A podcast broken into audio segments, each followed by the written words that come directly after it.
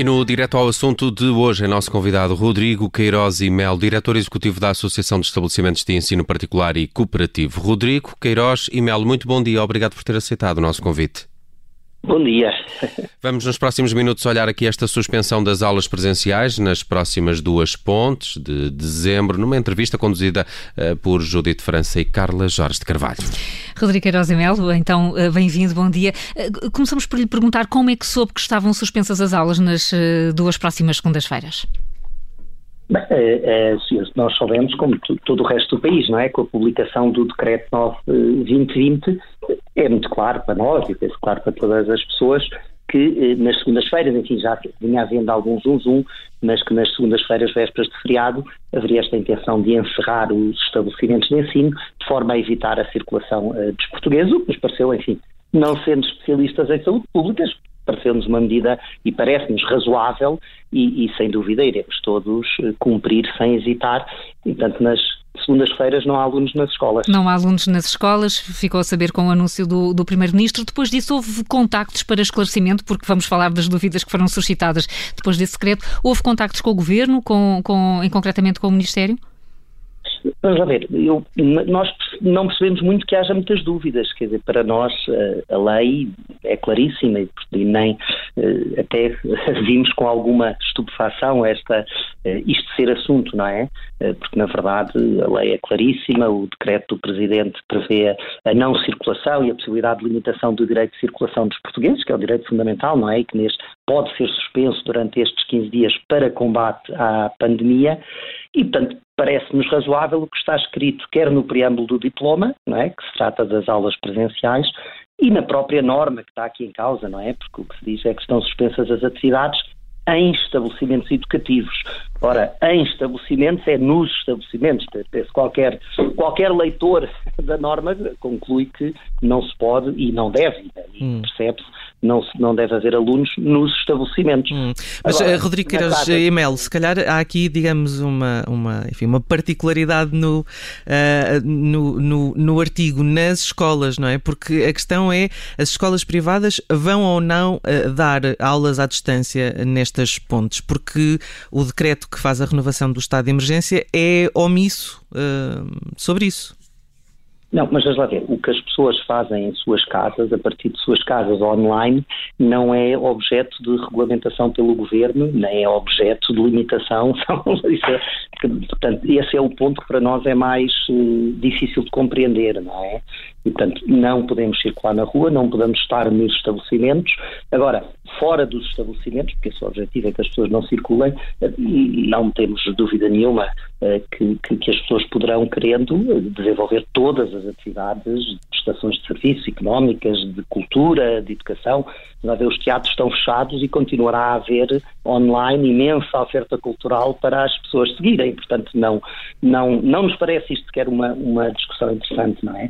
Parece-nos até que, do ponto de vista simbólico, há aqui algo que isso, enfim, aqui não tanto pensando no privado, mas pensando no sistema em geral, não é? Nos parece um bocadinho mais uh, difícil de compreender, que é assim uma espécie de uma menorização de alguns setores da educação, uh, como se não fossem possível organizar-se para dar algum apoio aos alunos sem ser presencial, não é? E é isso que nos parece que haverá, felizmente, imensas escolas e professores por esse país fora que vão organizar-se para que segunda-feira possa haver algumas atividades educativas eh, não presenciais. Eh, essa, essa norma que lhe parece incontestável, no entanto, uh, Rodrigo Queiroz e Melo já mereceu uh, alguns esclarecimentos do Governo, primeiro dizendo que não iria haver exceções à lei, e considerando exceções as escolas que estavam a pensar em dar aulas online, depois veio esclarecer que não haveria, no entanto, qualquer sanção para quem não cumprisse. Como é que entende esse esclarecimento? para si é absolutamente tranquilo e incontestável que as aulas vão poder ter essa, essa aproximação com os alunos por via online? Repara aqui, o que se trata é apenas de interpretar a lei, não é? Eu acho que diferentes eh, pessoas podem tocar de forma diferente. Mas eu penso que isto nem sequer é uma questão, mesmo do lado do particular e cooperativo, o número de estabelecimentos de ensino que devem estar a funcionar uh, online nas segundas-feiras será bastante residual, muitíssimos já decidiram, uh, porque até alguns já tinham previsto que nesta altura uh, fazer estas pontes, um bocadinho prevendo que pudesse haver aqui alguma conturbação, porque ainda estamos em altura de pandemia, não é? Portanto, logo no início do ano letivo já não contavam com estes dias, eh, outros, enfim, normalmente, saindo do decreto, perguntaram à EP, nós demos a nossa interpretação e, tanto alguns estarão uh, a funcionar em regime à distância, ou, uh, outros optaram por não estar, mas pareceu-nos importante aqui dar este sinal de que o trabalho continua, não é? E de que Portugal, até que país está numa situação muito difícil e também era importante para nós, para os mais novos, dar esta imagem que o trabalho continua em novos moldes diferentes, mas que temos que continuar a perseverar para atingir os nossos objetivos e também há até uma imagem educativa importante nesta continuidade. Hum. Eh, pelas suas palavras, depreende então que uh, considera que as escolas públicas também deveriam, nestas pontes, uh, ter ensino à distância? Não, eu penso que aqui, reparo, que me parece, de uma visão mais ampla do sistema importante, é que fosse muito claro na cabeça de toda a gente que as escolas devem poder decidir o que é melhor para os seus alunos. Portanto, deve haver aqui regras que são regras nacionais, que têm de ser cumpridas e que, neste caso, têm a ver com saúde pública. Portanto, isso é para todas as escolas, todas as atividades. Mas depois, a partir daí, há que reconhecer a capacidade. Há milhares de diretores de agrupamentos, há centenas de milhares de pessoas em Portugal que têm a capacidade de decidir se sim, se não eu, eh, de um ponto de vista mais simbólico, tenho pensado nestes dias é a imagem que se dá, não é? Falamos todos muito da necessidade do reconhecimento social do papel do professor e, no entanto, neste momento vai haver os funcionários públicos muito importantes vão estar a trabalhar, forças de segurança, profissionais de saúde, aqueles que verdadeiramente dependemos e, portanto, aqueles a quem damos valor, não é? E depois vai haver um outro grupo de funcionários que são muito importantes, mas que são um outro grupo que vão, não vão trabalhar. Não é? E eu penso que aqui se perdeu uma oportunidade de dizer os professores são muito importantes, a educação é tão central como a saúde e por isso eh, poderão fazer como entenderem melhor para os seus alunos.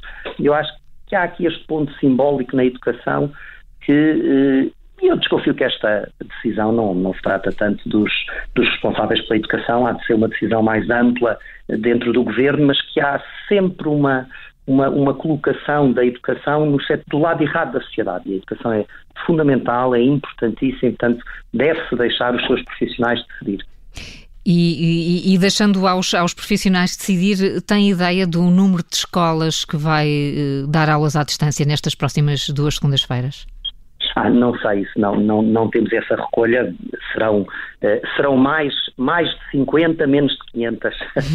não, portanto, é um número, não será a maioria, será uma, uma, uma, minoria seguramente, mas é muitas escolas que já tinham o trabalho programado, há muitas escolas que não vão dar o dia completo, mas que vão ter em algumas disciplinas uh, algum reforço, e portanto os alunos de manhã estão a trabalhar a resolver exercícios e à tarde estão online com os professores a tirar dúvidas, há outra. Portanto, há uma grande variedade, porque Vamos lá ver, cada aluno é um caso, cada turma, cada escola, e é, e é isso mesmo que nós pretendemos sempre e defendemos, é cada escola deverá decidir o que é melhor para os seus alunos no seu contexto.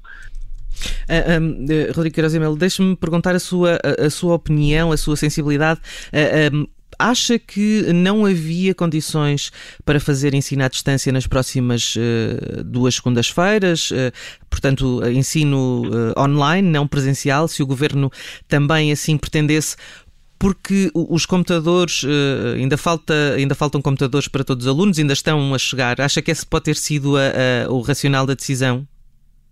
Eventualmente poderá ter sido, mas repare, novamente, isso é eh, uma abordagem ao sistema educativo própria dos anos 70, dos anos 80 e que não tem lugar no Portugal de hoje.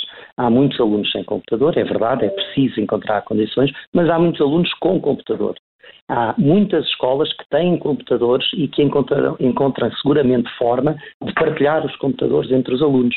Mas lá ver, e há outras formas. Estamos a falar de dois dias, não estamos a falar de duas semanas. E, portanto, é há imensa capacidade no sistema de, por exemplo, dar exercícios e durante a tarde fazer o encontro no WhatsApp. Portanto, já ver, todos os alunos portugueses têm acesso a um smartphone, não é? Serão muito residuais os que não têm. Portanto, é possível, assim como se fez durante o lockdown. Muitíssimas escolas públicas a contactar e a trabalhar com os seus alunos através do WhatsApp, através de outras redes sociais que funcionam nos, nos telemóveis e, portanto, acima de tudo, deixar as pessoas resolver os seus problemas. Hum. É, Rodrigo, é algo... Rodrigo Queiroz Amel, deixe-me só aqui a, a interromper, porque uh, eu discordo que todos os alunos tenham acesso a um smartphone. Há zonas do país que não têm sequer cobertura de rede uh, uh, e, e, portanto, um, acha que pode de alguma forma ser entendido aqui como um privilégio para os alunos dos, dos privados? Enfim, vão ter mais dois dias de aula, enquanto os do público, de alguma forma, podem aqui, pode-se considerar que ficam aqui um pouco para trás. A questão não é público-privado. Há zonas do país onde não há hipótese de fazer por meios digitais e, portanto, o país para todo. Repare, aqui a questão é se todos paramos, ficamos todos piores. Não podemos nivelar por baixo. O facto de há, muito, há centenas de milhares de alunos de escolas públicas que têm computadores, que têm acesso à internet e que podem crescer, andar, avançar para construirmos todos juntos um Portugal que tenha recursos para acudir àqueles que não têm. E, e, podemos dizer também que todos os alunos do privado e, e, do ensino cooperativo têm eh, essas condições, o acesso à internet e as condições materiais para ter aulas à distância? De forma alguma. Há muitíssimos alunos no particular e cooperativo que frequentam os colégios ao abrigo de programas de bolsas, ao abrigo de programas de solidariedade e, para esses casos, é necessário os estabelecimentos de ensino encontrarem as mais variadas formas de chegar a esses, eh, a esses alunos, assim como foi durante a pandemia. E, e repara que a nossa perspectiva muito é que devemos, aqueles que não têm problema, não têm problema, não nos vamos preocupar com eles, vamos deixá-los avançar. Onde há problemas, vamos resolver os problemas. É? Agora, é impossível, a partir de Lisboa, a partir do Conselho de Ministros, resolver os problemas dos alunos que estão numa, numa localidade em Portugal muito longe, sem acesso à internet. Os problemas têm que ser resolvidos localmente e localmente à capacidade. Tenho pena que nós, muitas vezes no nosso discurso, todos nós, não é, não é uma questão de governo, eh, utilizemos muito o argumento de que se não todos podem, então ninguém come mas isso não faz sentido. Os países desenvolvem-se a partir do, de um grupo que consegue tornar a vida melhor para todos. Dos que, dos que conseguem sobreviver a essas adversidades. Mas nós já sabíamos que este ano letivo poderia ter precalços, não é? O ano letivo arrancou com uma enorme incerteza e com a experiência do encerramento uh, de, das aulas presenciais no, no, no terceiro período do ano passado o que, é que, o que é que já se preparou, uh, o que é que já se antecipou para o risco das escolas terem de fechar novamente? Porque continuamos a discutir os mesmos problemas, a dificuldade de acesso aos computadores, à internet e as desigualdades no ensino. Do, do, nosso lado, quer dizer, e aqui do nosso lado foi acima de tudo um verão de preparação de, de, dos planos de contingência para a possibilidade de ter que entrar outra vez em ensino não presencial, não é? E isso é algo que já tem sucedido ao longo destes meses, eh, no caso dos alunos ou professores que não estão, eh, que estão em isolamento profilático, não é? Portanto, quando as pessoas estão em casa e têm enfim, seguido com, eh, com bastante regularidade, portanto, todos os dias temos nos colégios alunos que ficam em casa e, portanto, têm que passar a, a, seguir o trabalho da turma online, ou pessoas que ficam em casa e, portanto, continuam também, sempre que possível ou que necessário, a acompanhar os seus alunos online. Isso tem sido as geometrias mais diversificadas e tem, isso é que é importante da autonomia e da liberdade, é que cada estabelecimento de ensino encontrou as suas soluções dentro daquilo que consegue fazer, não é? E uh, até agora a coisa tem funcionado bem. Uh, diríamos que há aqui algumas aprendizagens muito interessantes e importantes a fazer e que esperamos poder conversar com o Governo após passar a pandemia e, portanto, a pensar já no próximo ano letivo. Há aqui muito que tem a ver com o trabalho autónomo dos alunos, que não tem a ver com acesso à internet, não tem a ver com trabalho autónomo dos alunos, uh, especialmente os alunos mais velhos, que funcionou muito bem. Os alunos que responderam, demonstraram estar uh, cheios de entusiasmo de trabalhar ao seu ritmo, da sua forma, com os seus colegas, e portanto parece-nos que aí uh, pode ser interessante permitirmos que dentro do currículo, porque não pode ser como extracurricular, que já, já muito trabalho têm os alunos, mas dentro do currículo haja muito mais espaço e tempo de trabalho uh, fora da sala de aula, dos, dos, alunos entre si, que portanto há aqui coisas a, a aprender, não é? Hum. Rodrigo Queiroz e Melo, muito obrigado pelos seus esclarecimentos hoje no Direto ao Assunto. Bom dia, obrigado. Diretor Executivo da Associação de Estabelecimentos do Ensino Particular e Cooperativo ajudou-nos eh, nos últimos minutos neste direto ao assunto a olhar um pouco mais em pormenor para esta suspensão das aulas presenciais nas próximas duas pontes de dezembro.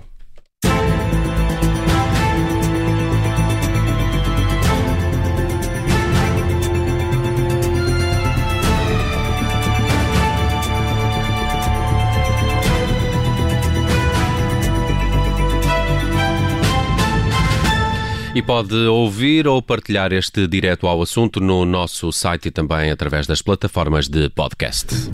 Obrigada por ter ouvido este podcast. Se gostou, pode subscrevê-lo, pode partilhá-lo e também pode ouvir a Rádio Observador online em 98.7 em Lisboa e em 98.4 no Porto.